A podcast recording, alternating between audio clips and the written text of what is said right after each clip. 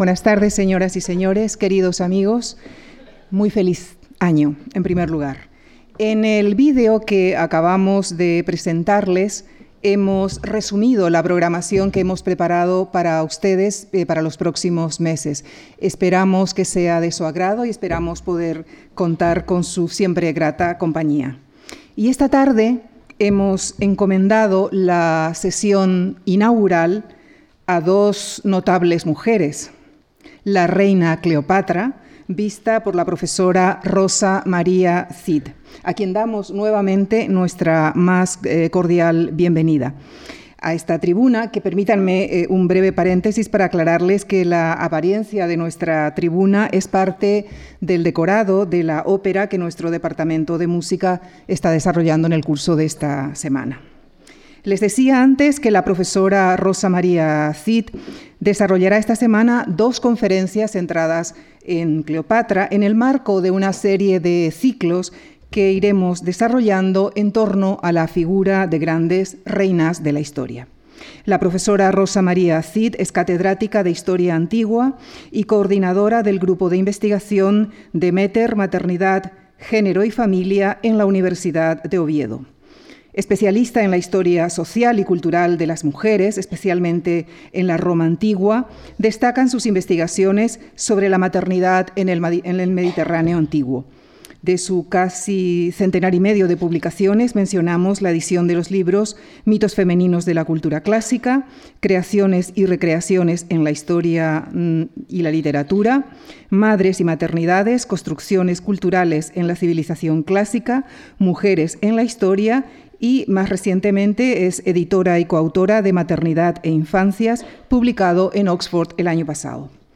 Actualmente está trabajando en un libro sobre la biografía de Cleopatra y este es el motivo por el que le hemos invitado para que nos adelante algunas de sus investigaciones. Cleopatra. Cleopatra, la singularidad de su biografía, la convirtió en un mito, en un mito que no ha dejado de ser recreado por la literatura o el arte, pero casi siempre ha sido dibujada como una mujer seductora, manipuladora e incluso cruel. Se olvida a menudo que fue una reina, una gobernante de Egipto que intentó defender su reino.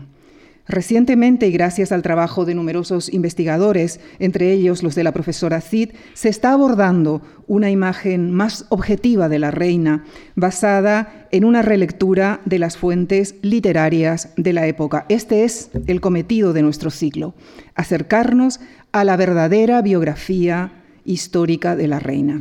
Les dejo ya con la profesora Rosa María Cid en la conferencia de esta tarde que ha titulado Cleopatra una reina en la encrucijada entre Oriente y Occidente. Muchísimas gracias.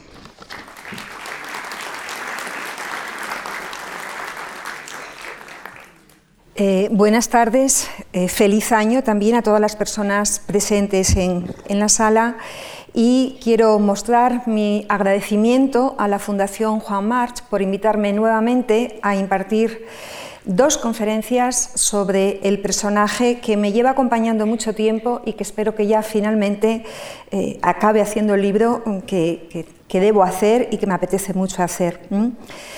Eh, Cleopatra es un personaje que, como muy bien ha dicho Lucía, Lucía Francos, es una mujer que ha sido reina, que ha sido una mujer, un personaje histórico, pero que la mayor parte de las personas del público lo conoce como, una leyenda, como un mito, pero como un mito femenino que atraviesa el tiempo.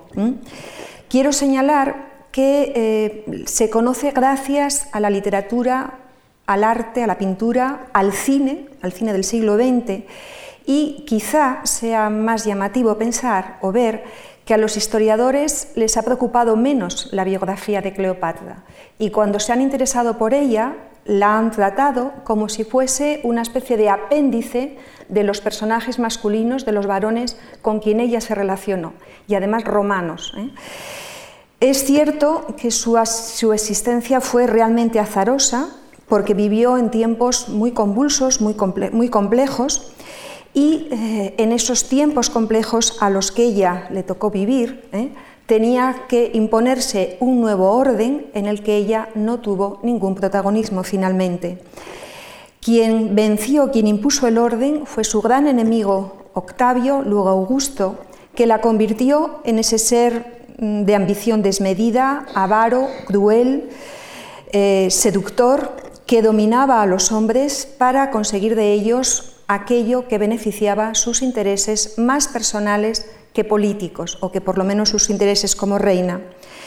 Quisiera resaltar, y en eso, mm, a eso voy a dedicar fundamentalmente la, conferencia de hoy, que efectivamente fue una, como se ha dicho hace un momento, fue una mujer que poco tiene que ver con esta imagen, o en, gran medida no tiene mucho que ver con esta imagen, porque Cleopatra fue una mujer culta, sabia, muy refinada, una mujer que intentó gobernar con aciertos, con desaciertos, y además, frente a esa imagen de oriental que es recurrente, ella era una mujer de origen griego, de, una familia griega, y esa herencia helenística fue eh, a la que ella mm, a lo largo de su vida siempre se aferró.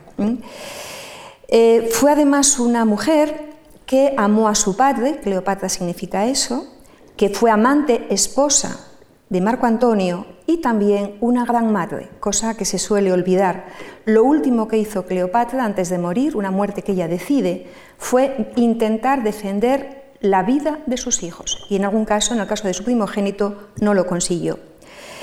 Lo que le ocurrió a Cleopatra es que intentó gobernar un estado que estaba ya en decadencia, intentó sacar la flota, intentó de alguna forma evitar que Roma no dominase su reino y no lo consiguió. En ese intento, en ese proyecto de mantener Egipto como Estado independiente, pensó que la única solución podía ser convertir a Egipto, no que pasase de ser un territorio romano a ser Egipto quien se quedase con el mundo de Roma, con el imperio de Roma. Evidentemente esto era un sueño, era un proyecto que no podía llevarse a cabo. De eso sí que no fue consciente. Y no calculó entonces la inviabilidad de esa tarea, fracasó y el vencedor, el que sí consiguió que Egipto no solamente fuese un estado vasallo de Roma, sino una provincia de Roma, fue el personaje que contribuyó o que forjó esa leyenda que transcurridos dos mil años nos sigue cautivando. Eh, pienso que después de contar su biografía, que es lo que voy a hacer hoy, ¿eh? podemos entender mejor en la conferencia que, pueda, que impartiré el jueves por qué el mito de Cleopatra. Solo quiero adelantar dos cosas. Cleopatra rompió moldes. Rompió moldes porque fue una mujer que efectivamente tuvo poder en un mundo donde el poder era un asunto de varones, era un asunto masculino y por eso era temida. Pero a la vez, la imagen que se proyecta de esta mujer en el pasado y, en hasta hace muy poco tiempo es que es oriental y Oriente siempre ha sido algo inquietante, fascina pero perturba. Y Cleopatra ha personificado ese Oriente que nos gusta, que nos atrae, pero al mismo tiempo a veces nos ha dado miedo.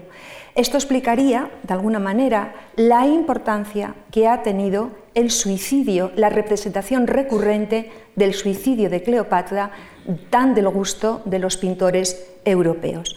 Y ya, sin más dilación, empezaremos a hablar hoy de esa Cleopatra que es occidental, que recoge la herencia helenística, pero que va a reinar en un país que llamamos oriental, que es Egipto.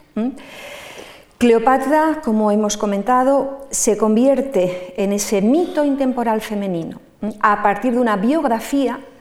Yo no sé si al final, ante las personas que están aquí presentes, imagino que puesto que es un personaje muy conocido, es el personaje de la antigüedad más conocido por el gran público, seré capaz de desmontar muchas de las imágenes preconcebidas que posiblemente muchas de las personas en la sala ya tienen de la reina, pero voy a intentarlo, porque fue reina de Egipto, pero también en esta labor como reina fue enemiga de Roma.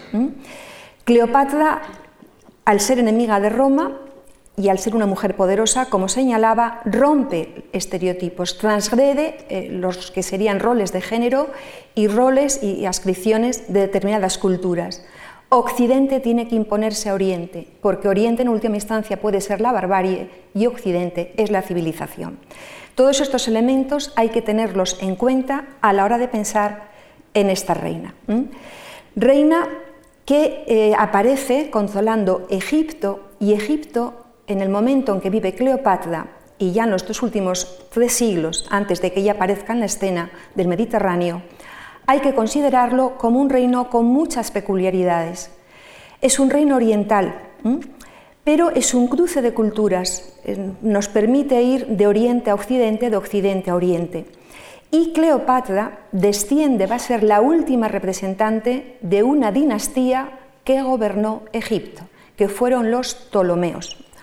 Una dinastía, que es la última que reina en un Egipto soberano e independiente, que es Macedonia, ¿eh? que desciende de, familias de Macedonia, las que lucharon con Alejandro Magno a conquistar un imperio. ¿eh? Cleopatra es la primera mujer de esta dinastía, a la que me voy a referir muy brevemente, que va a romper con una tradición. Los macedonios se habían repartido el imperio que había conquistado Alejandro Magno y gobernaban como extranjeros ante las poblaciones locales.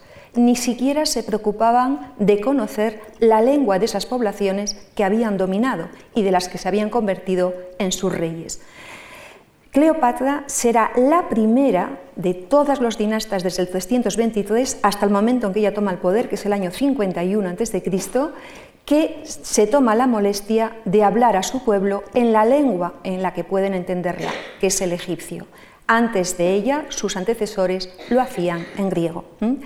Entonces, este detalle, junto a otros que voy a ir desgranando, nos muestran cómo esta mujer, por primera vez en lo que fue la historia de, su, dinastía, de todos sus parientes, que intenta un acercamiento, intenta una popularidad ante los egipcios.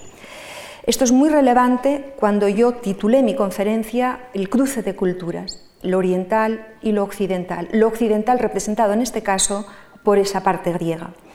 He de decir que a la hora de reconstruir la vida de esta reina, las dificultades son grandes, Parece que sabemos mucho, pero no sabemos tanto de ella. Y además tenemos una gran dificultad. Todos los testimonios, sobre todo los literarios, que son los que nos pueden dar más datos, más noticias, son la versión de su enemigo. No tenemos ningún texto que haya elaborado Cleopatra o personas que hayan sido fieles a la reina. No queda nada. Todos los testimonios literarios los va a confeccionar Augusto, el círculo de, su enemigo, o los poetas o historiadores que siguen al pie de la letra las directrices que marca el personaje que eh, impone su derrota. Entonces, es muy difícil a veces reconstruir este relato si no nos paramos a hacer una revisión de lo que se dice, cómo se dice y en qué contexto se está diciendo, porque hay un falseamiento y una, se está cambiando bastante la imagen de, esta, de este personaje. Lo primero que quiero señalar es que Cleopatra, frente a esa mm, imagen recurrente que nos la presenta como una oriental, eh, a veces mm, con ropajes que recuerdan más bien a, una concubina, ¿eh? La imagen que ella proyecta en su momento es la que tienen aquí. Y si conocen, estoy segura de que así lo conocen, la escultura, el arte antiguo, el arte romano, el arte griego, si no supiéramos que es Cleopatra, la identificaríamos como una mujer romana, por, sobre todo, aunque sea un busto, es un busto que nada tiene que ver con esas imágenes que, remontan o que recuerdan el Egipto faraónico. Su vestido, vamos, perdón, su peinado, ¿eh? evoca una mujer occidental. Sí hay el detalle de esa nariz, ¿eh? que se decía que era muy, que más que hermosa, la perversa y funesta belleza de Cleopatra, parece ser que tenía encanto, pero no belleza, y la nariz de Cleopatra, que inspiró el detalle de, la, frase, la famosísima frase de Gabriel Pascal, parece ser que era una nariz ganchuda que luego veremos en algunas imágenes numismáticas. Cleopatra reina en Egipto y sí quiero llamar la atención sobre cómo estaba eh, organizado, cuál es la situación de los estados orientales en el momento, en el siglo I, cuando aparece Cleopatra en la escena del Mediterráneo. pueden comprobar cómo eh, esto es una imagen de comienzos del siglo I a.C., pero podemos ver que eh, muchos de estos estados, sobre todo los que están en la actual Turquía o en el interior y algunos enclaves del Oriente Próximo, ya empiezan a ser territorios dominados por Roma. Solo queda el bastión de Egipto. De todos los estados que habían surgido cuando eh, se desmembró el imperio de Alejandro Magno, todos fueron cayendo más o menos bajo la órbita romana, por lo menos los, estados más cerca de la costa. El único que se mantuvo hasta hasta la época de Cleopatra, como un Estado soberano, con un Estado poderoso y rico, fue Egipto, que había sido precisamente uno de los más ricos que había eh, surgido del imperio de Alejandro. Eh, ¿Quién dominó Egipto cuando murió Alejandro Magno en el año 223? Bueno, pues lo dominó Ptolomeo Lagos, que había luchado con Alejandro Magno y que era descendiente se supone que hijo, aunque también hay discusiones, incluso se habla de, que Ptolomeo Lagos pudo ser hijo del propio Filipo, hermanastro de Alejandro Magno, cosa que es bastante peregrina.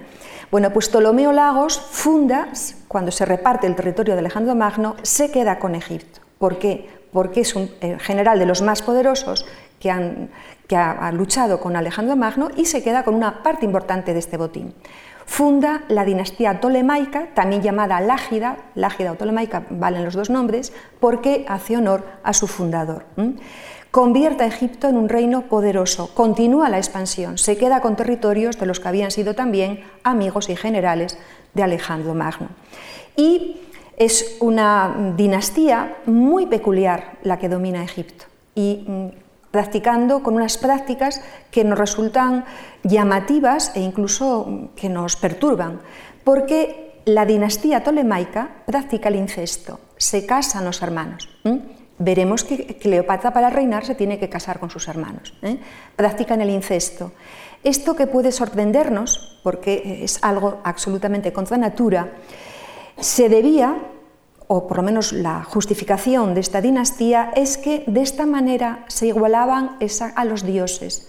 Recuperaban antiguos mitos griegos, Zeus y eran, eran hermanos también, pero los, mm, parece ser que la práctica del incesto era algo que sí se practicaba entre la población del Egipto faraónico. Al imponerse una dinastía, eso significa también que las mujeres empiezan a tener un enorme protagonismo porque son ellas las que van a legitimar al sucesor. ¿eh? Hay que conocer quién es la madre legítima del nuevo jefe, del heredero mm, que va a asumir eh, el reino de Egipto. Entonces aparecen, las tolemaicas son mujeres muy, muy poderosas. que Cleopatra cuando toma el poder tiene ya precedentes, tiene ejemplos. Y voy a poner alguno porque eh, este personaje que es Ptolomeo II, hijo del anterior, el que sigue de alguna manera agrandando el reino en el siglo III a.C., una de sus esposas fue Arsinoe II, parece que es esta mujer, porque tuvo Arsinoe I, era su hermana, y eh, las eh, acuñaciones monetarias son de oro. Esto es una moneda de oro, pesaba 28 gramos. ¿eh? Y aparece la mujer, la esposa, junto al rey. La Basilisa se llama, reina, tiene título, cosa que en el mundo de Occidente y mucho más en ese momento en Roma, era impensable que una mujer tuviese un título que de alguna forma reflejaba el poder y el protagonismo y el reconocimiento público que se le otorgaba. El hecho de que aparezcan las monedas es muy interesante, porque las romanas no aparecen en las monedas hasta los años 40 del siglo I a.C. Serán Libia y Octavia, precisamente, las primeras que aparezcan en acuñaciones monetarias, y Fulvia. Esta Arsinoe es hermana y esposa de Basileus. No creo que se vea muy bien, pero me imagino que puede haber alguien que a lo mejor sepa griego, alguna profesora, profesor de instituto. En, el reverso de la moneda de Arsinoe figura su nombre, y, que es Filoadelfa. Es un epíteto, significa que ama a su hermano. Él se llamaba Ptolomeo eh, Filoadelfo también, el que ama a su hermana. Este afán por mm, proyectar a las mujeres en las monedas lo asumió también Cleopatra y Cleopatra acuñó monedas con su efigie que eh, nada, no reproducen para nada esa belleza, ese atractivo que tenía la reina. Ahí es donde vemos esa famosísima nariz ganchuda de Cleopatra. Y esta es una imagen bastante edulcorada, hay otras monedas donde las reproducen eh, con rasgos incluso de fealdad, ¿no? pero es ese personaje que evoca el mundo de Occidente, que evoca el mundo griego y para nada el romano. De Arsinoe a Cleopatra. La moneda de oro, la de ella, Arsinoe, y la de moneda de plata, un la que tenemos de Cleopatra. Eh, de esta dinastía de la que emerge Cleopatra, hay que señalar que fue entrando en una fase de decadencia a medida que Roma se extendía por el Imperio Romano. Egipto se iba debilitando. Los tolemaicos veían, comprobaban con estupor, con miedo, con temor, que Roma al final acabaría conquistando Egipto. La estrategia de Roma era muy clara, conquistaba en Oriente y en Occidente. Y pensaron que la única manera, a lo mejor, de frenar este avance o incluso de evitarlo era sobornando a los líderes políticos y militares del momento. El soborno fue una práctica que parece que se inicia eh, en el siglo II, porque en la época de Escipión, el vencedor de Cartago, el Escipión famoso, el africano, ya empieza a haber problemas.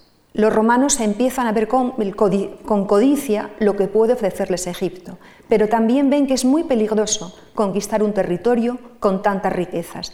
Si un general romano se queda con Egipto, puede tener aspiraciones mm, de, enorme ambición y puede dar al traste con la República, cosa que tampoco les interesaba.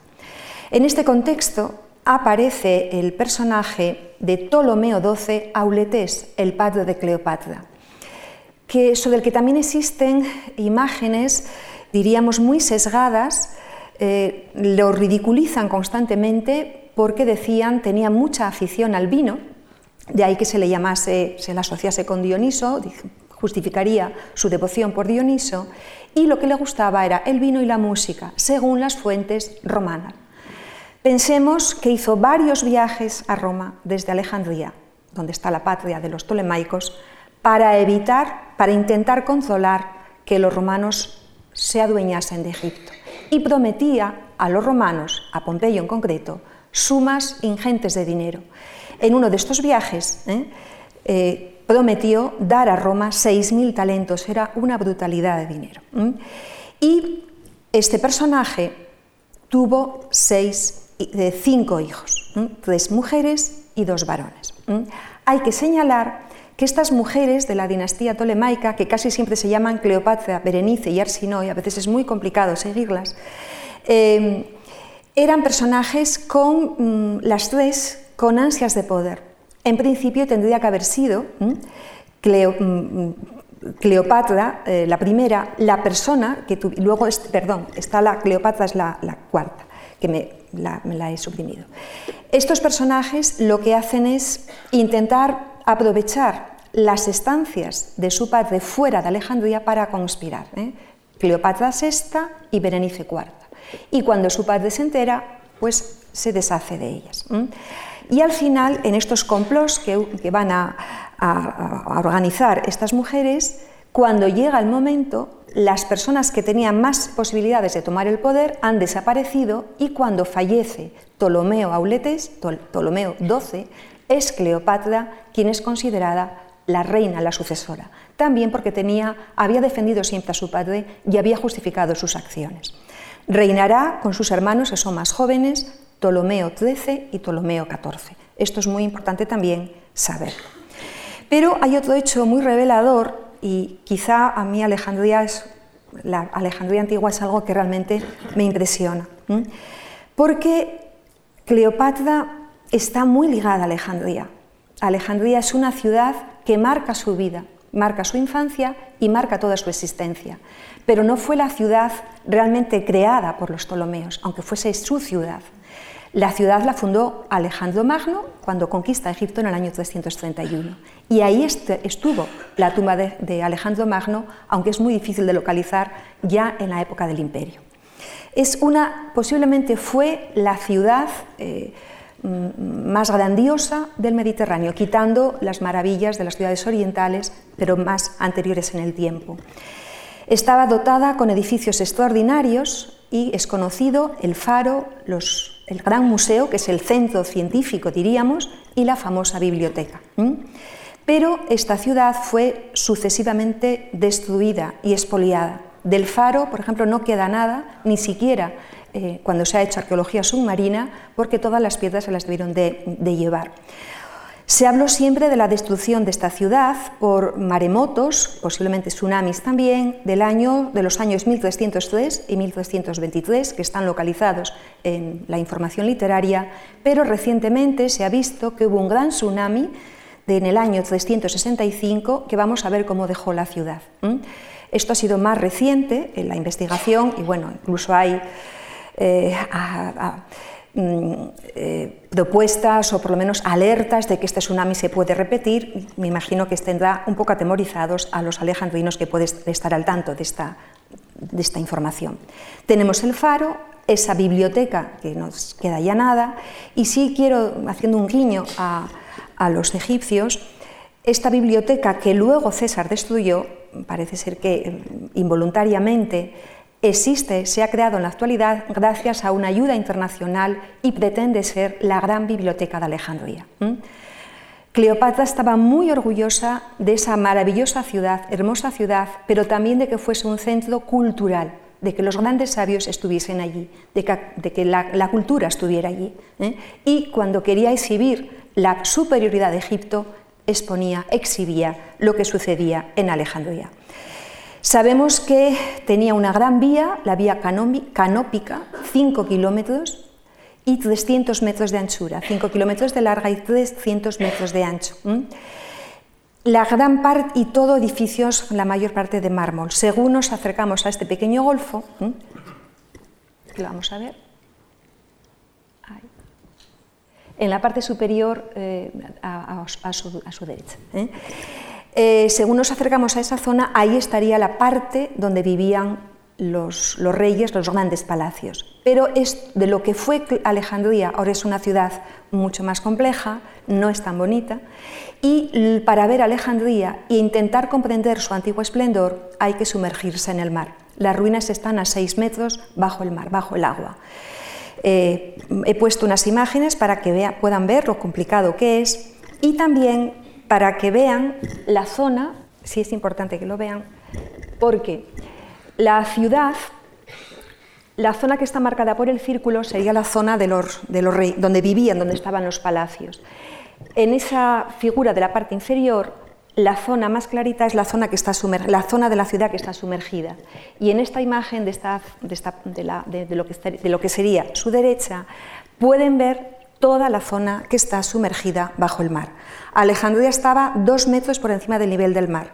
Los maremotos o el tsunami eh, retiró, vamos, hundió toda esta zona y hoy para verlo hay que sumergirse seis metros. Es decir, que mm, podemos comprobar eh, y se pueden ver eh, hallazgos significativos porque las excavaciones que está realizando submarinas Frank Godio han sacado a la luz en 15 años 18.000 piezas y algunas piezas no son simples cacharros, pueden ser esculturas, para que se den ninguna idea de lo que puede significar esta ciudad que tanto, tanto amó la reina mm, Basilisa de Egipto, Cleopatra. ¿no? En esta ciudad se convierte en reina cuando muere su padre en el año 51, con 18 años. Quiero señalar que Cleopatra no llegó a vieja, ¿eh? no cumplió los 40 años. Eso es importante también. Una mujer que toma el poder, toma la iniciativa, toma decisiones a la edad de 18 años. Y como marca la norma del Egipto faraónico, tiene que casarse con su hermano, porque si no, no puede reinar. Eso es una cuestión importante. Se habla de la reina, pero siempre ha estado reinando con un varón, siempre. Ella sola no está, aunque ella sea la que tome las decisiones y se casa con su hermano, de, que llamamos Ptolomeo XIII, que tiene 10 años.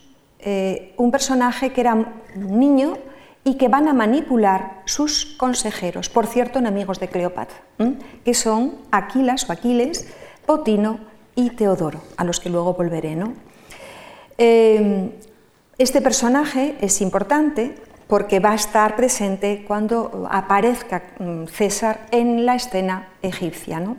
Cuando muere eh, mm, Ptolomeo XIII, ella quiere seguir siendo reina, y César también lo quiere, tiene que volver a casarse. Y lo hace con su hermano, más pequeñito todavía, porque llega a ser faraón con siete años. En este caso ya, como ha desaparecido el anterior, será Cleopatra quien pueda controlar la situación. Y finalmente, cuando tiene a su hijo, a su primogénito, de la relación que mantiene con César, ya reina con su hijo. Pero siempre hay un varón para que ella pueda reinar, para que ella pueda ser basilisa. Como reina, eh, insistiré en, el desarrollo de, esta conferencia en que es reina tolemaica, efectivamente. Ella no olvida nunca que desciende de una estirpe bellegada de Macedonia, ligada a Alejandro Magno, que, contribuyó a la gran empresa de Alejandro Magno. Y esa herencia griega a ella nunca renunció Cleopatra. Pero sabe que la riqueza de Egipto, la riqueza que tiene que darle el pueblo de Egipto para proseguir y para que ella pueda continuar sus empresas, se le dará de mejor, de mejor gana si ella tiene popularidad entre su pueblo. ¿Y cómo lo consigue? ¿Mm? Lo consigue hablando su idioma, cosa que parece ser a la reina no le supuso mucha dificultad. A Plutarco le sorprendía le sorprendió que supiera hablar siete idiomas y él dice que cuando los embajadores iban a verla, ella hablaba, les hablaba en su idioma, era, una, era políglota. Pero esa mujer culta también es mm, como buena alejandrina, aunque dicen que lo único que escribió fue un tratado de cosmética y eh, en todas estas cosas que se han dicho de Cleopatra hay marcas de jabón, leches corporales, es decir, muchas cosas que tienen que ver con Cleopatra. Es decir, parece ser que es una marca comercial como lo es ahora en Egipto. Pero el juego que ella mantiene, porque era el, que mayor eco podía tener en su momento, es eh, el uso de la religión. Era donde ella podía captar más adeptos. No puede olvidar que es griega o que tiene una herencia griega y a veces aparece como Afrodita. Veremos el famosísimo encuentro con Marco Antonio en Tarso, donde aparece como Afrodita. Pero por primera vez, entre todo lo que fue la familia de los Ptolemaicos, aparece como Isis. Isis es una divinidad de la cultura y de la sociedad faraónica. Está congraciándose con los egipcios, porque aparece como Isis. Entonces, este es el juego que ella mantiene. Ese cruce entre Oriente y Occidente es Afrodita en unos casos, Isis en otros. Y eh, al final, también, eh, en este contexto en el que ella vive, evidentemente Egipto no es una isla en el Mediterráneo. Egipto está, como decía, mediatizado por esa política romana que a ella le va a afectar. Y le afecta al comienzo de su reino, cuando lleva prácticamente tres años en el poder, cuando viene César y acaba siendo su salvador. Cuando toma el poder Cleopatra, eh, como ella era joven, con 18 años, los consejeros de su hermano y esposo piensan que van a controlar la situación. Era muy joven Cleopatra. Pero desde el momento en que ella toma, eh, es nombrada reina, quiere decidir cómo ha de ser llevado el reino. Y el enfrentamiento con los consejeros de su hermano estalla. Estalla y se produce una guerra, una guerra civil que obliga a Cleopatra a abandonar Alejandría. La abandona. Y a refugiarse porque su vida peligra. Estos personajes son muy conocidos. Potino, que era eunuco y era el que llevaba las finanzas, eh, Aquiles, que era el militar, el que llevaba el ejército, y el tutor, que era el personaje de más confianza de Ptolomeo. ¿Qué hicieron estos personajes para que César desconfiara de ellos y al final decidiera que era Cleopatra la que tenía que gobernar Egipto y no Ptolomeo con sus consejeros? Pues cometieron algo que eh, desagradó enormemente a César. Por eso hay que tener siempre en cuenta los acontecimientos de Roma para seguir la biografía de la reina. César y Pompeyo habían mantenido una lucha por el, afán de imponer su poder personal en Roma, una guerra civil de las muchas que hubo en Roma en el último siglo de la República. Y esta batalla se dirimió en Farsalia con la victoria de César. Farsalia, que está en Tesalia, en la parte griega. ¿Qué hace Pompeyo? Huye hasta Egipto. ¿Por qué? Porque hasta ese momento los egipcios habían tratado muy bien a Pompeyo. De hecho, el padre de Cleopatra le había ofrecido 6.000 talentos y pensó que le iban a socorrer y que allí busca asilo. Sin embargo, lo que sucede en, las costas cercanas a Alejandría es terrible. Obligan a, a, Pompeyo a que abandone la barca en la que está con su esposa, con su última esposa y con su hijo, y le animan a que vaya a la costa para hablar con él y supuestamente él pensó para protegerlo. Pero cuando llega a la costa lo que hacen los consejeros de Ptolomeo XIII es degollar a, a Pompeyo.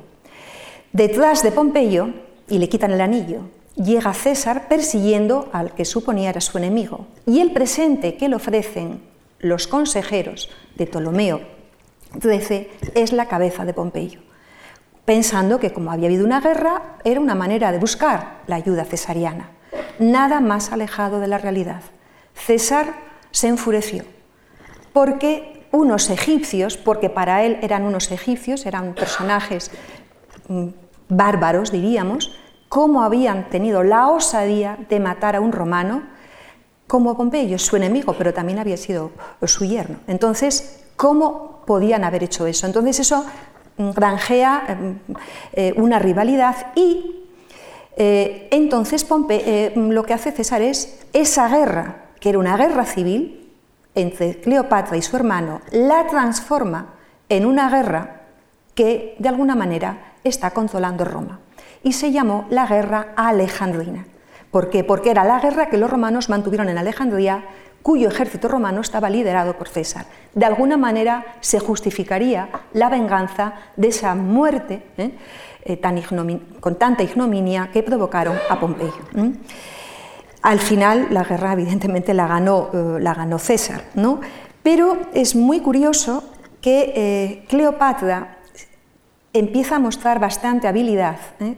en, estas, en estos acontecimientos que se están desarrollando en el Mediterráneo y a los que en principio ella era ajena. Ella tenía una guerra civil con su hermano. Pero cuando llega César, lo que hace es mostrarle ¿eh? que ella no tuvo nada que ver con lo que han hecho estos personajes. Yo, a mí, no, a mí no me podéis mezclar con esto. Han sido estos bárbaros lo que han hecho tal cosa. Y empieza la relación en el año 48 entre César y Cleopatra, llegando César a Egipto sin ningún interés en esa guerra civil, sino en, en, su afanera intentar perseguir a Pompeyo. Eh, Farsalia lo pueden ver, eh, otro, un territorio que está en Grecia, con los grandes, las grandes batallas del mundo que marcaron el rumbo de la historia de Roma tuvieron lugar en Grecia. ¿eh? Y hay imágenes pictóricas de cómo llega César y se encuentra con Cleopatra. Esta no tiene nada, eso es una invención, no, llega en un barco, llega en un barco, pero no se encuentra en el puerto con Cleopatra. Se encuentra, supuestamente, en el palacio que él había, mm, vamos, del que se había adueñado, César llega y se, se hospeda en el palacio de los reyes. Y Cleopatra, sabiendo todo lo que había pasado, decide, bueno, pues directamente yo voy a ver a César. Como teme, si llega a, cara descubierta, que la descubran eh, sus, sus, enemigos, que son los, eh, los, vamos, los consejeros de su hermano que todavía viven, decide que la lleven en una alfombra y que la lleve su, su personal de confianza, su criado de confianza, que es Apolodoro. Parece muy teatral, hay muchos aspectos de la vida de Cleopatra que son muy teatrales, pero deben de ser ciertos. A veces algo tan teatral parece ser que es cierto. Y mm, se cuenta por Plutarco, que la trasladó por Alejandría envuelta en una alfombra y que cuando llegó a la habitación de César, esa escena que muchas veces se ha repetido en el cine, es una cita de Plutarco, un historiador del siglo II a.C. ¿Qué nos hace pensar esta anécdota? ¿Mm? Aparte de la habilidad de Cleopatra para acercarse a César y decirle yo no tengo nada que ver, es que era pequeñita, porque si hubiese sido una mujer muy, muy fuerte, evidentemente no puedes cargar con, un cuerpo muy pesado por toda la ciudad de Alejandría. Y empieza la relación con César, que sí fue amorosa. Fue una relación política, pero fue amorosa. Y de alguna manera, viendo la situación, entonces César se decide ya a hacer la guerra y apoyar al bando de Cleopatra.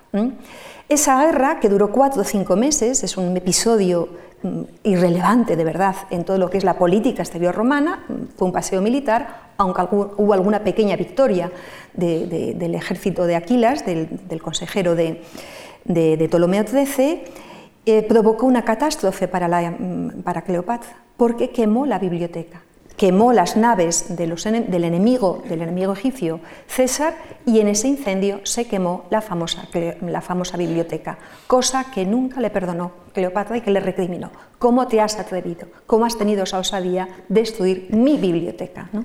Pero bueno, al margen de estas cuestiones, Cleopatra empieza esa relación con César y es cierto que ella tiene una relación amorosa. ¿eh? En esta historia empieza a forjarse también la imagen, se aprovecha mucho para hablar, es que Cleopatra era seductora, sí, pero pensemos que César había seducido a todas las reinas de Oriente. No, Cleopatra no era la única. Cleopatra, y además lo dice Suetonio, sedujo a todas las reinas, pero la que más amó fue a Cleopatra.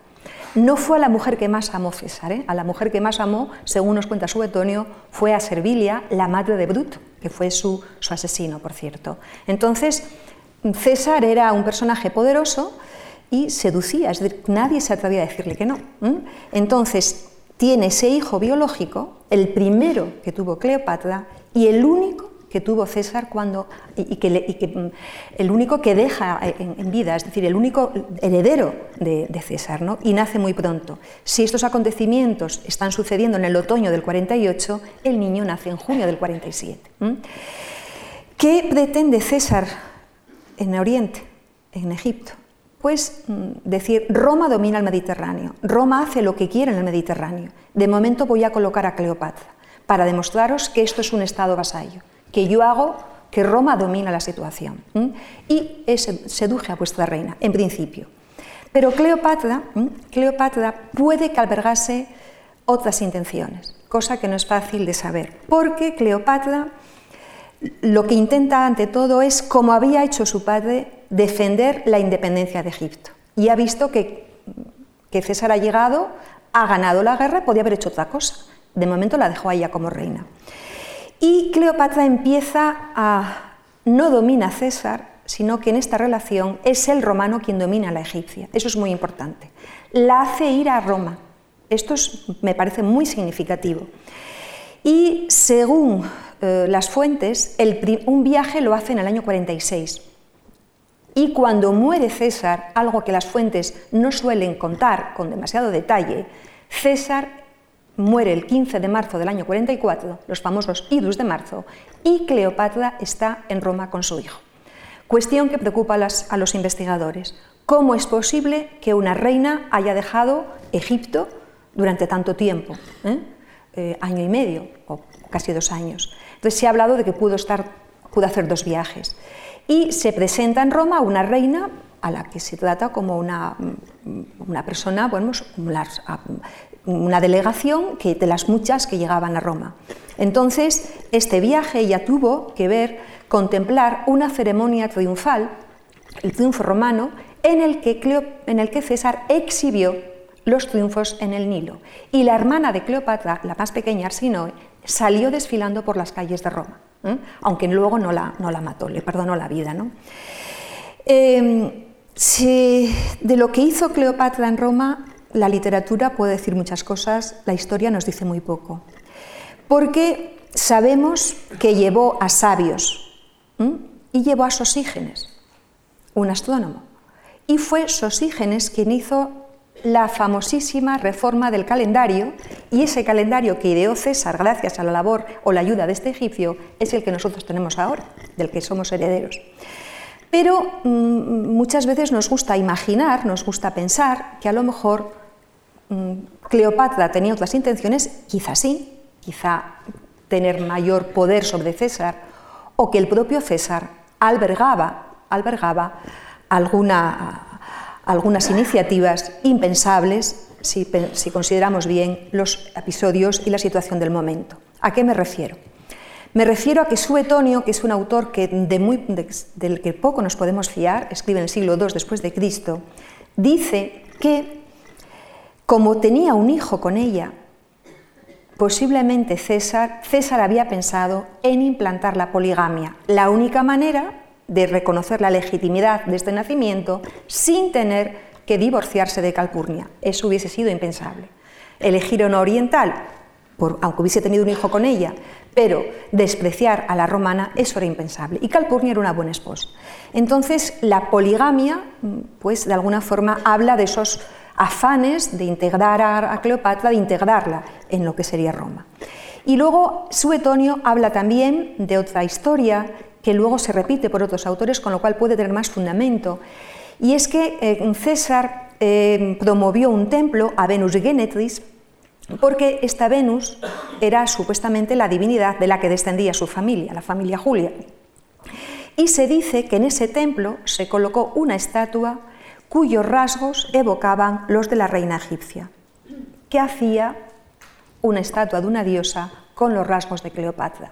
De nuevo Suetonio en la fuente, entonces que lo posiblemente esas repeticiones que vemos de este asunto sea, una sea que están copiando esa información cuya realidad mm, es difícil de aceptar. Porque eh, aquí tenemos el relato de Suetonio, no me puedo parar mucho. Suetonio en la vida de César, en el capítulo 52, habla de que amó mucho a las reinas habla de que eh, tenía, quería desposar a su libre elección a cuantas mujeres quisiera, lo que se interpreta como un afán por imponer la poligamia. Cosa, sinceramente, de César es, impensable, desde mi punto de vista. Porque, eh, conociendo el contexto y viéndola y leyendo bien las fuentes, podemos pensar qué animó a Cleopatra en su relación con César.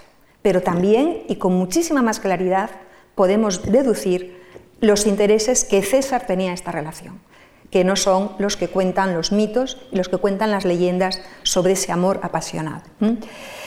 Cleopatra, de momento, lo que consiguió, y posiblemente se dio cuenta de que no podía aspirar a más, es que se mantuvo como reina de Egipto. Y eso ya fue mucho en su momento. César la volvió a situar en el trono, nada más. César tuvieron un hijo, el único descendiente que tejó César, efectivamente, y que Cleopatra tuvo que justificar ante su pueblo. Muy fácil, este es el hijo de dioses. Yo soy diosa, César es dios, era eh, un nacimiento divino. Eso era muy común también en el mundo antiguo. Cesarión jamás fue reconocido por César. En su testamento dejó dicho que su heredero sería su sobrino nieto, Octavio, con lo cual la situación era evidente y las estancias en Roma eh, pudieron ser una práctica muy habitual de los reyes extranjeros que iban a la ciudad a rendir pleitesía al nuevo a los poderosos del Mediterráneo. En este contexto hay que situar esa llegada de Cleopatra a Roma en esa ceremonia triunfal que evocan películas como la de Mankiewicz, que mañana veremos, y que no tienen nada que ver con lo que pasó en realidad. De, lo que de la relación de César y Cleopatra, yo pienso también que el general lo que intentó demostrar ante los egipcios es que Roma era la dueña del Mediterráneo, iba a hacer lo que quisiera. Y fue él quien sedujo a la reina, no al revés, por esa fama de seductor que él tenía, era mucho mayor que ella, además, también, y eh, lo que sí conoció fue la riqueza de Egipto. Y no se sabe, parece ser que no hizo un gran descenso por el Nilo, como se iba a hacer Marco Antonio, pero algún recorrido por el un corto viaje sí debió de hacer suficiente para darse cuenta de que Egipto era demasiado rico.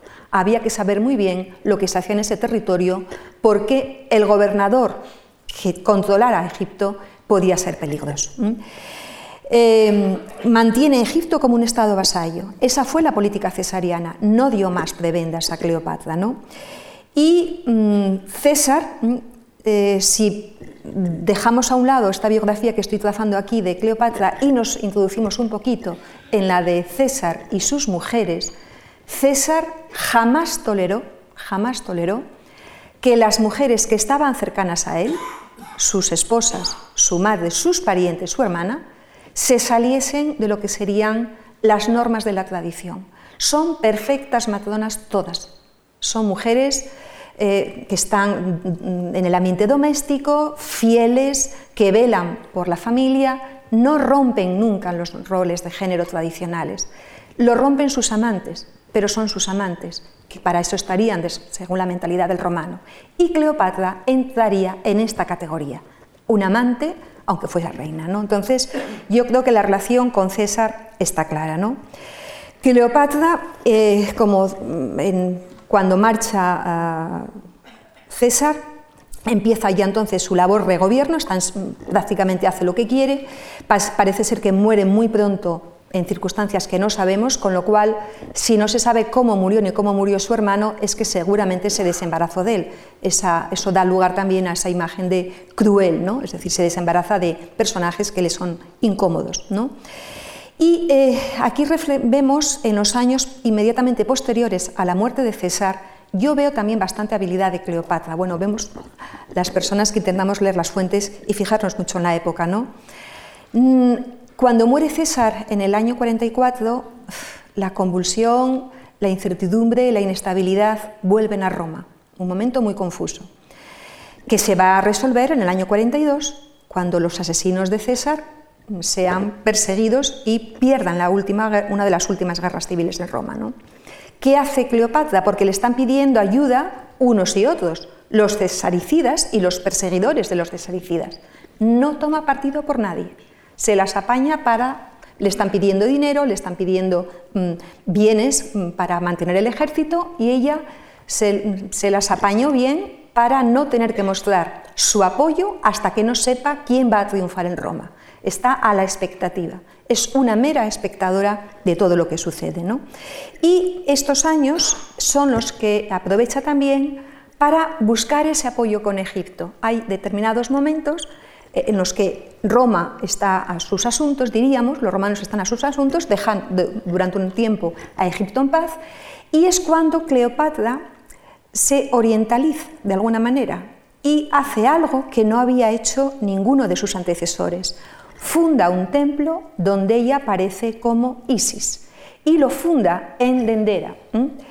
Es relevante muchísimo. Bueno, Alejandría está aquí, eh, el Cairo, la capital, es esto, está aquí, y esta es la zona de Tebas. Aquí estaba la capital del reino faraónico. ¿eh? Pues Cleopatra va a hacer viajes por el Nilo y va a ir a los enclaves de donde estaban los, eh, los centros de poder, los centros más significativos de ese Egipto faraónico, de ese Egipto poderoso que él quiere recordar, que ella quiere recordar. Y en Dendera, lo está, marchado, está marcado con la flecha de color azul, crea ese templo, un templo a Isis, donde ella aparece como Isis, madre junto a Cesarión. Aparecen ella y su hijo, con lo cual estamos seguros de que este, mm, este templo es posterior, es decir, es posterior a la marcha de César. Y luego no solamente eso, en la época de César había un culto muy importante a Isis en Filais. El lugar está marcado con la flecha roja y visita, fíjense que tiene que ir, de recorrer todo el Nilo hasta llegar prácticamente a los límites más meridionales para honrar a la diosa. Está, está visitando, está mm, buscando que el pueblo la conozca y se dirige a él, además honrando a la diosa, a esa diosa que había protegido a los faraones. Entonces, esa Cleopatra isíaca es muy importante para entender ese cruce, esa griega que se eh, hace egipcia. ¿no? Entonces aparece con esta imagen y aparece además como una Isis maternal. La diosa Isis es una diosa muy polivalente, es la diosa por antonomasia. Entonces, uno de los atributos de Isis es la diosa que amamanta, la diosa nutricia. Ese, ella aparece como la diosa que amamanta. ¿eh? Y aparecen imágenes escultóricas, pero sobre todo aparece esta inscripción donde se lee Cleopatra, la que ama a su padre, y aparece junto a Cesarión amamantándolo. Entonces, esta inscripción es de, esta, de este personaje y es muy importante porque es como Isis. No quiere mostrar a Cesarión, que es hijo de un romano además, como un griego, ni siquiera como un Ptolomeo, sino como un egipcio. Y aparecen inscripciones que hemos podido identificar porque aparece su, nombre. ¿no? Y luego visita eh, el nombre Cleopatra la que ama a su padre. Aparecen el famosísimo templo isíaco de Philae, que era un enclave muy, muy conocido, muy significativo, el lugar por antonomasia para honrar a la diosa, un templo con las peculiaridades que tienen los templos egipcios, y se dice que ella fue a peregrinó hasta Philae para honrar a la diosa Isis. Pues se postraba, a veces no se postraba, a veces simplemente se identificaba, porque como los antiguos faraones y faraonas, ella se identifica con una diosa, era una diosa en vida. Estos son elementos, eh, hay una pintura que lo recuerda, un óleo muy conocido, pocos de estos episodios, pero, eh, insisto, recoge aquí una información que es veraz. Bueno, pero este control que ella hace del reino a su manera no iba a durar mucho. Es decir, bueno, los romanos están peleándose entre sí. En una guerra civil, se acaba una guerra, se anuncia otra, yo me mantengo al margen, yo gobierno Egipto, sigo eh, explotando recursos que son de todo tipo, no solamente agrícolas, sigo convirtiendo a Egipto en uno de los países más ricos del Mediterráneo. Sin que ello, es decir, los impuestos que ella, eh, exige a su pueblo son muy onerosos y no hay, parece ser, malestar entre la población local por lo menos las fuentes no lo dicen. Y de, haberlo, de haber ocurrido esto, yo creo que las fuentes lo hubieran dicho, porque sería otro dato más que informa sobre la mala imagen de la reina. ¿no? Pero llega un momento en que los acontecimientos de Roma van a salpicar a Egipto y Cleopatra va a tener que tomar partido. Aunque la iniciativa al final no la toma ella, le viene dada. Como mm, acabo de decir, César muere en el 44 eh, no es tan fácil la decisión sobre quién persigue y cómo se persigue a Bruto, a Casio, a los cesaricidas. Se habla de la eh, imagen de su sobrino nieto, de Octavio, de Marco Antonio, como si inmediatamente hubiesen decidido perseguir y mm, desembarazarse, asesinar, hacer, justicia con estos personajes. Pero hubo enfrentamientos, hubo una guerra, la guerra de Módena, hubo divisiones. ¿eh? Y aunque al final decidieron Octavio, porque era su heredero, el nombrado por César, y Marco Antonio, que había sido su lugarteniente y que se consideraba también su heredero y el que tenía que recoger la herencia política del dictador, ¿eh? los que decidan perseguimos a los que han matado a César. Y los vencen en la famosa batalla de Filipos, otra vez una batalla importante, esta vez en Macedonia, en el año 42. Pero este acuerdo entre Marco Antonio y Augusto sirvió únicamente para salvar situaciones momentáneas, coyunturales. Si vamos analizando la política romana, vamos viendo que son situaciones que toman decisiones sobre la marcha, pero que tienen planes a largo plazo. Y los planes son evidentes en uno y en otro. Lo que quiere Marco Antonio es dominar solo el Mediterráneo, y es lo mismo que quiere Augusto, con lo cual hay un choque de intereses brutal. Pactan, hacen el simulacro de que son amigos, y firman, vamos, acuerdan los, el triunvirato, el segundo triunvirato, que firman en el 42, que renuevan luego en el 37 en las ciudades primero de Bolonia y luego de Tarento. Y colocan a Lépido, que tenía el poco de aspiraciones, pero no tenía ninguna posibilidad, en discordia. ¿no? ¿Qué repercusión tuvo esta firma de nos repartimos el poder, vamos a gobernar Roma entre los tres? Eh, a la hora de decidir qué territorios asume cada uno, se ven también cuáles son sus estrategias a largo plazo. Porque Octavio desde el primer momento decidió que él no se movía de Italia ni de Roma. ¿Por qué? Porque ahí estaba el Senado, porque ahí estaba el grupo de presión fundamental. Él tenía el apoyo de los senadores y no quería perderlo. Y estar en, estar en Roma significaba yo soy pro-occidental. Yo Roma y la República Romana la voy a defender siempre. Pero Marco Antonio tenía otra, la biografía de Marco Antonio era diferente. ¿eh? Marco Antonio había sido educado, era un admirador de la cultura griega, un gran orador, por ejemplo, porque se había educado en Grecia y admiraba Oriente. Y en el plan político que tenía Marco Antonio, cosa que no se suele reconocer, era acabar con la República, el mismo plan lo tuvo Augusto, pero fue quien lo llevó a cabo, e imponer un modelo político que se inspiraba en Oriente. De ahí el atractivo que suponía Marco, a Oriente para Marco Antonio. Pero Oriente, en el año 42 y en estos años, significa mucho más para Marco Antonio. Para granjearse el apoyo del Senado y de la población romana y convertirse en el futuro en, el único jefe que podía haber en Roma, como César había hecho, César durante mm, cuatro años, pero durante cuatro años fue jefe único, tenían que presentar a la sociedad romana grandes éxitos y si eran militares mejor. Marco Antonio pensaba, si yo conquisto el territorio parto, de los partos, la empresa inacabada de César es lo que iba a hacer César, pero se murió antes. Voy a tener tal popularidad entre los romanos que, evidentemente, me voy a hacer con el poder. Ese era el, planteamiento eh, de, Marco Antonio. Buscar ese éxito que aumentaría su popularidad, desbancar a Octavio y convertirse él en jefe único de Roma. Llevar a cabo esa empresa en Oriente, porque los partos eran siempre el enemigo que siempre estaba ahí, que parecía que nunca se iba a vencer. Octavio decidió, apenas conquistó, mantenerlo conquistado y mantenerse en ese marco institucional romano y prosenatorial, fundamentalmente. ¿no? Lépido le deja en África porque África eh, era un, territorio que no, no era polémico. ¿no? En este ambiente de yo me voy para Oriente, tú te quedas en Occidente, es cuando de nuevo aparece Egipto en escena y aparece Cleopatra, en la última fase de lo que serían los últimos 9, 11 años de su reinado. Y todo lo que sucede en su relación con Marco Antonio es lo que se ha exagerado y es lo que ha dado lugar a muchísimas leyendas.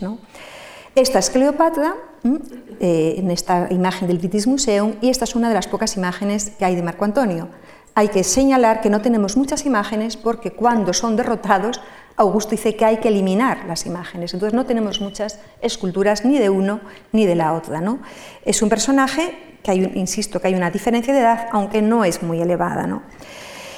Cleopatra tienen un proyecto político al final. Lo que, lo que les une.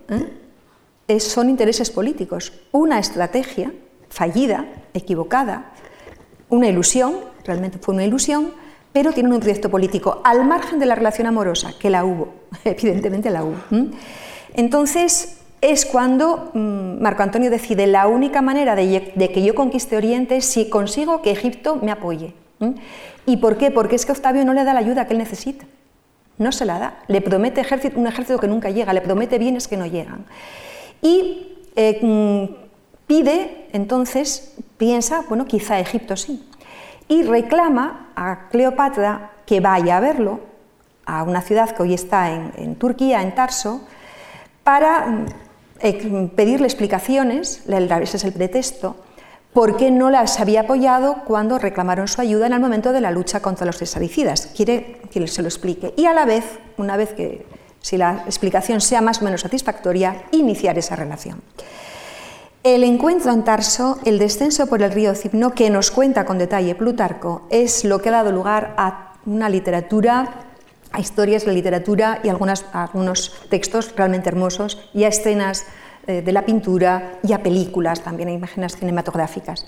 Y volvemos a lo mismo, parece exagerado la barca en la que va Cleopatra, eh, que va en una especie de trono de oro, lleno de flores, sale perfume, sale mm, con música, es algo espectacular, pero es que eso nos lo dice Plutarco. Y posiblemente la reina, conociéndola, que le gustaba tanto exhibir el lujo refinado de Oriente, posiblemente lo hizo. Y sobre todo un detalle muy importante. Cuando ella va a encontrarse desde Alejandría, se traslada a la ciudad de Tarso, ella sabe muy bien cómo es Marco Antonio, que le gusta mucho Dioniso, le gusta mucho, veremos varios momentos en que él se asocia a un dios griego, que es Dioniso. Entonces, lo que intenta Cleopatra en este momento, muy hábilmente, es ir como Afrodita, que se encuentra con Dioniso. Ella va en el barco como una diosa, como la diosa Afrodita, simula, no desnuda, ¿eh? pero con esos atributos de Afrodita, y eh, él está mm, siempre buscando esas asociaciones con Dioniso. Es conocida también la anécdota de que a medida que va llegando el barco con la música, mm, lo cuenta también Plutarco, Marco Antonio está en el foro de la ciudad esperando a Cleopatra, pero el público, cuando escucha la música y empieza a sentir el aroma de los perfumes, le deja solo y una estratagema que posiblemente urdió la reina fue que el propio Marco Antonio se trasladara al puerto para verla descender del barco y que no fuese ella al foro, es decir, que fuese él el que tuviese que, doblegarse a la reina de alguna manera, ¿no? posiblemente así fuera. ¿no? Y empieza, este es el detalle, todo el relato de cómo es el barco, etcétera, etcétera, que se fue transmitiendo, por lo visto, por lo impactante que fue para las gentes de la época. Y nos lo repite Plutarco en la vida que hizo de Marco Antonio como decía hace un momento, son cosas tan, tan, tan extrañas a veces que pueden efectivamente ser verdad. Es decir, que fruto no puedes tener tanta imaginación a veces para resaltar estas cosas. Esta es el bar, unas imágenes del barco, se transmite mucho la pintura ¿eh? y eh, en este caso la imagen hasta de, de Tiepolo, que le gusta mucho la vida de Marco Antonio y Cleopatra, con una Cleopatra renacentista, pero es una imagen muy repetida. ¿no? Marco Antonio eh, se queda, en, llega a, de Tarso a Alejandría, seducido por la reina. Empieza desde la perspectiva de Augusto, lo que nos cuenta luego, se eh, siente una pasión desmedida por la reina y de Tarso en el año 41 está se traslada a Alejandría, donde está en el año 40. al margen de que le podía gustar la vida de lujo que le ofrecía la reina, es cierto, es cierto que tenía que buscar, saber, conocer bien qué le podía ofrecer Egipto para llevar a cabo su empresa oriental. Y en Alejandría se sintió muy atraído por esa vida mm, tan lujosa, mm, de ocio también, de fiesta, y eh, está unos meses, poco más, no, un poco más de un año, del 41 al 40. Esto mm, eh, lo que hace con Cleopatra y en la tierra de Cleopatra empieza a ser conocido en Roma. Aquí tiene el famoso los banquetes, la vida de simplemente mm, olvidando lo que serían las tareas políticas, simplemente dedicándose al placer, eh, se difunde en los romanos y le dicen, como sigas así, estás perdiendo mucha popularidad en Roma. Tienes que volver. ¿no? Se cuenta el famoso episodio de la perla, de 10 millones de sestercios, que le dice Cleopatra, yo te voy a dar un banquete de mucho dinero.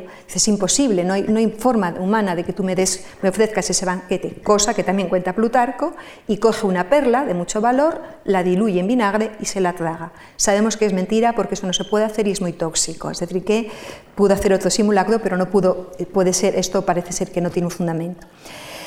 Eh, Marco Antonio inicia ese proyecto y posiblemente en este momento fue cuando empezó a gestarse el proyecto político que va a unirlos, aparte del nacimiento de, los gemelos, eh, porque la relación amorosa entre Marco Antonio y Cleopatra eh, existió y, y acabó en matrimonio.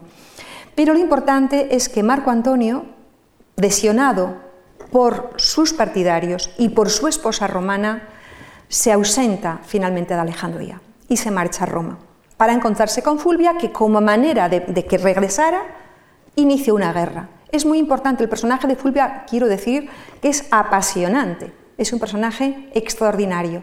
Es la única mujer romana que tenemos que haya promovido una guerra y lo hace además para intentar que Marco Antonio vuelva a Roma, porque es que si no va a destruir todo el proyecto que ella tenía con Marco Antonio, que era dirigir entre los dos Roma, ella romana y el romano también. Eh, inicia una guerra la guerra famosa de Perugia, subleva a los soldados que están en Italia y mm, Marco Antonio tiene que ir porque, claro, está perdiendo por completo prestigio y poder en Roma. Y Fulvia le dice, tú vete a, a Grecia, no quiero verte en Roma. Y allí muere. La muerte de Fulvia en este preciso instante es muy sorprendente. Muere en un momento muy oportuno, demasiado oportuno, porque llega Marco Antonio y al poco tiempo muere. Las fuentes dicen que de enfermedad, cosa que quizás sea cierta, pero es discutible. Y muerta mm, Fulvia, Marco Antonio no se ha casado con Cleopatra, deciden, voy a buscarme una nueva esposa. ¿Y con quién se casa Marco Antonio? Nada más y nada menos que con la hermana de su gran enemigo, con Octavia. Este matrimonio sería una unión que vuelva a ser coyuntural. vamos a buscar un matrimonio a ver si de esta manera limamos asperezas y luego buscamos un proyecto que pueda satisfacernos a los dos. Desde el punto de vista de Octavio sería, bueno, manipulo a Marco Antonio como esposo de mi hermana. Desde el punto de vista de Marco Antonio sería, casado con Octavia, voy a controlar a Augusto. Esa sería la situación. Y se casa en el año 40, pero mm, la relación duró tres años. Hubo momentos incluso que según las fuentes fueron felices, diríamos. Octavia se presenta siempre como una mujer muy enamorada de Marco Antonio, más que enamorada era una mujer que tenía, que era, sabía cuál era su papel y tenía que estar al servicio de su esposo y de los varones de su familia. Pues tenía que presentarse como esposa fiel de Marco Antonio. Estuvieron en Atenas, donde él mostró de nuevo lo que le gustaba la cultura griega, lo que le gustaba ese mundo del Mediterráneo oriental también, y tuvo dos hijas. La última nació prácticamente cuando ya Antonio no estaba.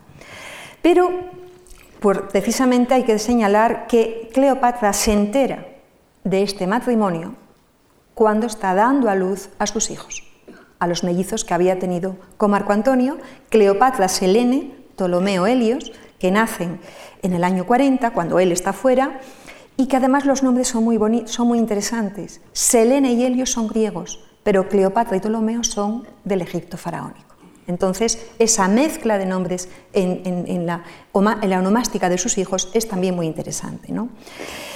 Eh, Cleopatra se mantiene de nuevo a la expectativa, cuando no la llaman, ella no interviene, y este matrimonio hizo ver a Marco Antonio que las cosas no iban por donde él quería, que Octavio no quería bajo ninguna, de ninguna manera que él fuese el único jefe de Roma. Él, Octavio sería el jefe de Roma.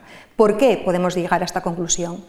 Porque Marco Antonio sigue empeñado en llevar a cabo la conquista en, en territorio de los partos. Y necesita ayuda militar, necesita ayuda financiera, que Octavio le promete pero nunca le da. Y cansado de esa ayuda que nunca llega, entonces Marco Antonio eh, regresa de nuevo a Egipto. Sabe que en Roma no va a tener lo que pretende y sabe que sin, ese éxito en Oriente, él no tiene nada que hacer en Roma. Él no va a ser, de alguna forma, no va a poder imponerse sobre Augusto. Entonces, de ahí esa necesidad. Y hay un segundo encuentro con Cleopatra en el año 37 y ya nunca más se van a separar, nunca más son siete años, y nunca más Marco Antonio volvió a encontrarse con Octavia, ni volvió a ver a sus hijas, a las hijas que luego, por cierto, Antonia Minor fue un personaje muy relevante en la política romana. En esta ocasión decide entonces Marco Antonio citar otra vez a Cleopatra, la cita en Antioquía, pero la situación de alguna manera es distinta a la del encuentro de Tarso, porque Cleopatra dice, ¿para qué me llamas? Ahora, ¿para qué me estás llamando? ¿Eh? De alguna forma me has despreciado, me has humillado, ¿no? Estás casado con una romana, has tenido hijos conmigo, ¿qué es lo que quieres? Entonces ya las cuestiones están muy claras, ya la alianza es casi de igual a igual y a nivel político. ¿eh? Cleopatra yo creo que estaba olvidando que Octavio estaba por ahí y podía intervenir, ¿no? Y pactan eh, una serie de acuerdos que están cavando la propia tumba de Marco Antonio es el encuentro de Antioquía del año 37 y decide Marco Antonio, voy a, llevar a cabo la empresa en territorio de los partos, voy a contar con el apoyo del rey armenio, rey vasallo de Roma, y en este éxito, con este éxito yo luego me impondré en Roma. Y además le promete a Cleopatra que será ella la que la acompañe y la que se beneficie de, todos los éxitos que pueda obtener. ¿Qué le ofrece Cleopatra? Dinero y soldados. Todo lo que necesite Marco Antonio se lo va a dar Egipto, que es un reino poderoso.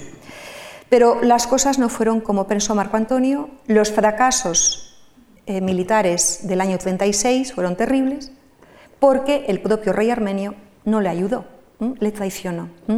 Entonces, eh, estos éxitos eh, no fueron tales, con lo cual la debilidad de, política de Marco Antonio se agranda. No solamente cuando sucede el encuentro de Antioquía, el acuerdo no era solamente esa ayuda militar. ¿Qué iba a obtener a cambio Cleopatra? De ahí revelamos que aquí el pacto entre Marco Antonio y Cleopatra del año 37 es entre iguales, porque mm, Cleopatra sí tiene algo que ofrecer, que es riqueza. Riqueza, bienes para mantener ese ejército y fuerza militar. Entonces, eso es muy importante para Marco Antonio. Debe sentirse tan mal que está dispuesto a obtenerla a cambio de reconocer, y así le promete a Cleopatra, cosas que minaban y que cavaban su prestigio. Porque llamaba a Cleopatra reina de reyes y a Cesarión rey de reyes de todos los estados orientales, que ya del territorio que tenía Roma. Eso mm, le estaba dando un poder a una reina que solamente tenía Egipto, pero le otorgaba todo. Y luego por encima de, a sus hijos, a los hijos que había tenido, en el año 37 luego tiene otro hijo, el tercero y el último, les da también territorios y los convierte en reyes de pequeños territorios. Eh, ¿Cómo se ha visto esta actitud? Bueno, al fin le promete que se va a casar con ella y otra cosa muy importante. Dice, ante Roma yo voy a reconocer que Cesarión es hijo legítimo de César. Esto era peligrosísimo. Si esto se asumía por Marco Antonio y sus partidarios y, lo imponían al Senado, Augusto no tenía nada que hacer.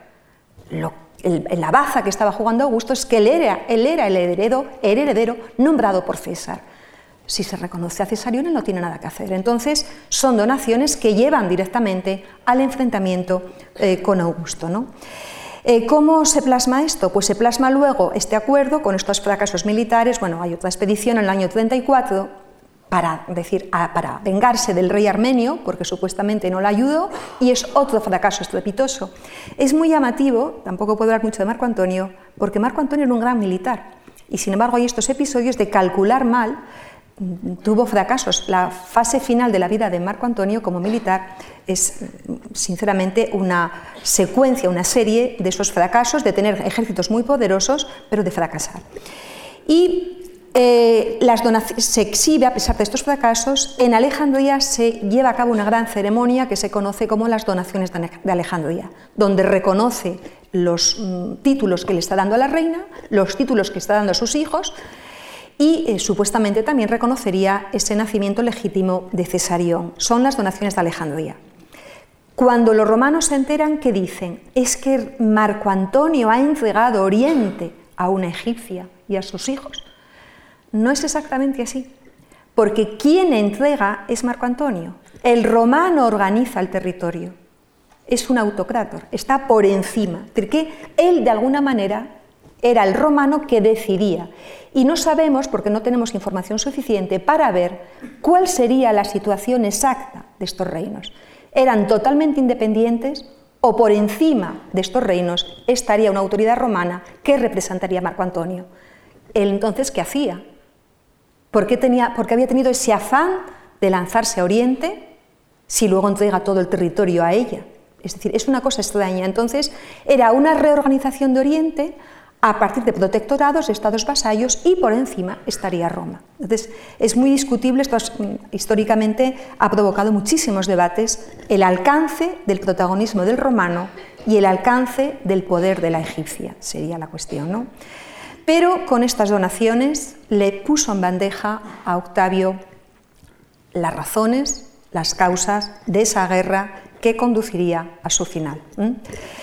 Se inicia la guerra, la famosa a ver, las causas de la guerra, los pretextos, que siempre que hablamos de las guerras de Roma hay que ver causa real y pretexto. ¿no?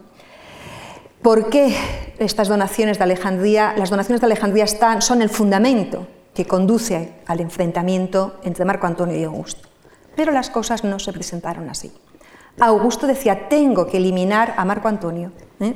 porque si es el momento ya, está cometiendo demasiados errores y es la coyuntura más apropiada para que yo, mi popularidad entre los romanos va en aumento y ya puedo conseguir imponer mi poder personal. ¿no? ¿Qué hace Marco Antonio? Se queda en Alejandría, ajeno a todo lo que está sucediendo en Roma, porque todavía sigue teniendo algún seguidor, pero para desprestigiar a Marco Antonio, ¿qué hace Augusto? Saca a la luz el testamento que él había dejado a las vestales. Esto es un sacrilegio. Las vestales tenían que guardar el testamento, nadie lo podía sacar, pero por artimañas él lo saca. ¿Y por qué lo hace? Porque sabe su contenido. Y una de las últimas voluntades de Marco Antonio es, si yo muero, enterradme en Alejandría y enterradme junto a Cleopatra. Es decir, este detalle, la última voluntad del triunviro, era soy, me, me, me orientalicé, pero hasta el punto de que no quiero Roma, quiero Alejandría. Es decir, la actitud de Roma, la actitud de Marco Antonio era evidente. Pero además, eh, eh, dada la situación que hay en, Egipto y dada, eh, los, mm, dados los acuerdos y las promesas que le había hecho a Cleopatra, tenía que casarse con ella. Y para casarse con Cleopatra pide el divorcio de Octavia. Este fue ya esta fue la razón fundamental que hizo, bueno, ya no tienes nada que ver con Roma, porque has cometido la osadía de pedir el divorcio de Octavia, que era la, quinta esencia de las virtudes femeninas, para casarte con esa terrible egipcia que te está dominando, que te está controlando. ¿no? Y se casa con ella. Y luego el reconocimiento de Cesarión, que era eh, uno de los elementos fundamentales. Pero cuando Marco Antonio pide el divorcio, entonces ya la guerra se desencadena. Una guerra que en el fondo está enfrentando a Marco Antonio y Augusto, pero Augusto no declaró nunca la guerra a Marco Antonio, porque todavía tenía adeptos en Roma. Augusto dice, voy, tengo que declarar la guerra, y se la declara Cleopatra porque a partir de lo sucedido en las donaciones de Alejandría, era, quería adueñarse de Oriente, y eso Roma no podía tolerarlo. No podía tolerar que una reina de un estado vasallo se adueñase, se apropiase de estos estados. Había que frenar estas veleidades de Cleopatra. ¿no? Se declara la guerra que se dirime en una batalla, la batalla de Actium, podemos ser muy solemnes y decir que la batalla de Actium cambió el rumbo de la historia y no nos confundimos mucho. Actium, otra batalla que de nuevo tiene lugar en, eh, el territorio griego, al sur de Macedonia y al norte de la zona de, Acaya. ¿Mm? Actium, eh, eh, esto ha sido muy estudiado, no puedo entrar aquí, por especialistas en historia militar, y la estrategia de Marco dicen que fue un fracaso por parte de Marco Antonio esto fue otro fracaso tremendo, porque él quería una batalla terrestre. Pero Agripa, porque Augusto como militar no era, diríamos que, que no era tan excelente, Agripa decidió llevar la batalla, convertirlo, en una batalla naval, y ahí ganó la guerra. Entonces, en, tierra prácticamente no hubo nada, y cogió las naves de de Marco Antonio que estaban todas en un puerto y cerró la salida del puerto. Entonces no se sabe lo que, y empezó a incendiarlas, a atacarlas. Murió mucha gente. ¿Y qué hace? ¿Qué, ¿Qué hace el bando de Marco Antonio y Cleopatra? Cosa que también ha dado lugar a mucha literatura. ¿no? Cuando ven que las naves egipcias o las naves del bando de Marco Antonio se están hundiendo, están perdiendo la guerra, Cleopatra, que había ido al campo de batalla, que quería estar en esa batalla, porque ahí se dirimía quién gobernaría Roma, sale huyendo. Y Marco Antonio, dice, la debilidad de este Marco Antonio, qué militar honorable es, cuando sale eh, detrás de la reina, y sale porque la pasión que, siente por la reina le hace seguirla, perseguirla. No es así. Marco Antonio marcha porque piensa que de esta forma le van a seguir a él y puede salvar algunas naves que es otra interpretación la que se puede, la que se puede hacer. ¿no? Actium, la famosa batalla del 2 de septiembre del año 31, cambió el rumbo de la historia, efectivamente. Ya nadie discutió a partir de ese momento que Marco Antonio no tenía nada que hacer en Roma, sus partidarios los fue perdiendo poco a poco, y quien ganaba adeptos y quien imponía ya eh, su autoridad entre los romanos, entre el ejército, entre los senadores, entre la clase política, era Augusto, en el año 31. ¿no? Hay detalles también, y llego ya prácticamente, prácticamente llego ya al, final, final, perdón, eh, que hablan de, qué ocurrió tras el, episodio de Actium, también muy novelado. ¿no? Mm, cuando muere, eh, cuando mm, ocurre el fracaso de la guerra, Marco Antonio es un hombre desesperado, se da cuenta de que lo ha perdido todo, de que ante, ante Roma está, el descrédito es absoluto.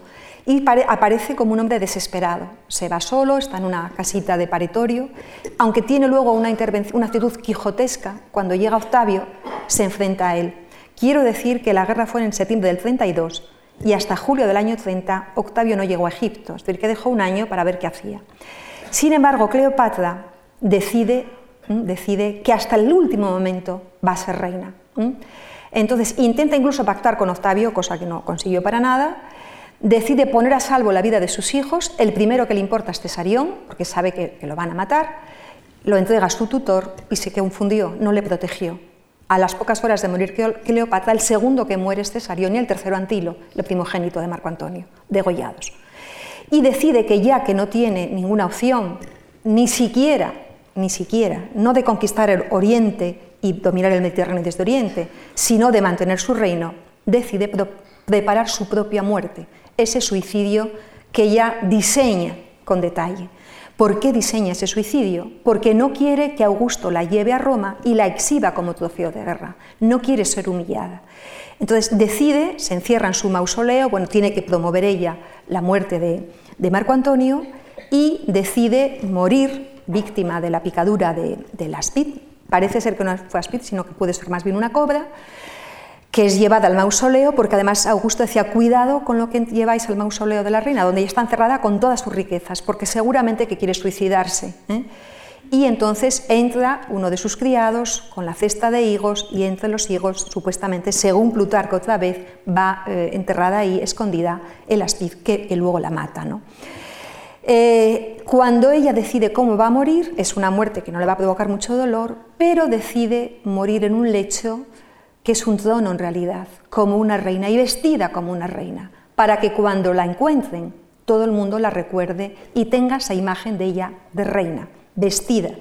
Iras y Carmión, que son sus criadas, ¿eh? están con ella para vestirla y estar con ella hasta el último minuto, mueren con ella.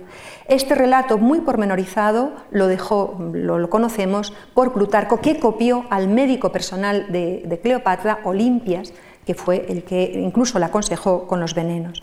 Este, eh, esta escena, todo el suicidio de, la reina, es contado por Plutarco, eh, lo de la cesta, la diadema, cómo se la adorna, pero mm, simplemente de ese relato de reina, una de las imágenes del suicidio de Cleopatra habitual es esta, una mujer desnuda, una oriental desnuda. Nadie se ha parado a pensar que una reina como Cleopatra no iba a tolerar que nadie la viera de esta manera, si lo ha preparado. Y estamos habituados a verla muerta y desnuda, ¿eh? con las picaduras de la, de ¿no? Llego al final ya, no me he dado ni perdón, perdón, perdón por la extensión. Augusto gana la guerra y la derrota de Cleopatra es evidente, como la de Marco Antonio. Los hijos de ella mm, eh, fue degollado el mayor, pero es muy curioso. Los otros fueron llevados a la casa de Augusto para que los criase y los educara Octavia. Se ha dicho, qué maravilla esta mujer Octavia, que se encarga de cuidar a los hijos que ha tenido su esposo con una oriental. ¿Y qué sería de estos niños que tuvieron que vivir en la misma casa de aquellos que habían provocado la muerte de sus padres? Pienso, ¿no? Augusto empieza a construir el mito de esta biografía, de estos detalles, empieza a construir ese personaje que tanto le interesa para justificar su posición en el poder, de lo que voy a hablar a partir de mañana, perdón, el próximo jueves. Cleopatra había tenido un proyecto que era unir culturas, viéndolo ahora sería muy interesante, un Egipto que ya gobernó como griega, recobró la herencia faraónica y buscó incluso incorporar la cultura romana, cruce de culturas no lo consiguió, porque era imposible que esto se pudiera llevar a cabo. ¿eh? Por eso surgen eh, historias que crea el propio Octavio, que se, han, ido recreando y recreando, porque si tendemos a olvidar que efectivamente Cleopatra tuvo una biografía extraordinaria. Eso lo reconocemos, pero somos incapaces de ver que fue reina y que tuvo aciertos y tuvo desaciertos, se equivocó, claro que se equivocó. El proyecto que ella tenía era inviable, ¿no? Pero en lo que no se equivocó Augusto fue en la creación de ese mito que justificaba su posición de poder y que eh, creó un mito que él nunca soñó pudiese durar tanto tiempo, tanto tiempo. Eh, cuando yo hablo de este personaje, digo, en el fondo, Cleopatra ha vencido a Augusto porque hoy conocemos mucho más a ella que a él, que a Augusto, que a su enemigo. Muchísimas gracias por la atención.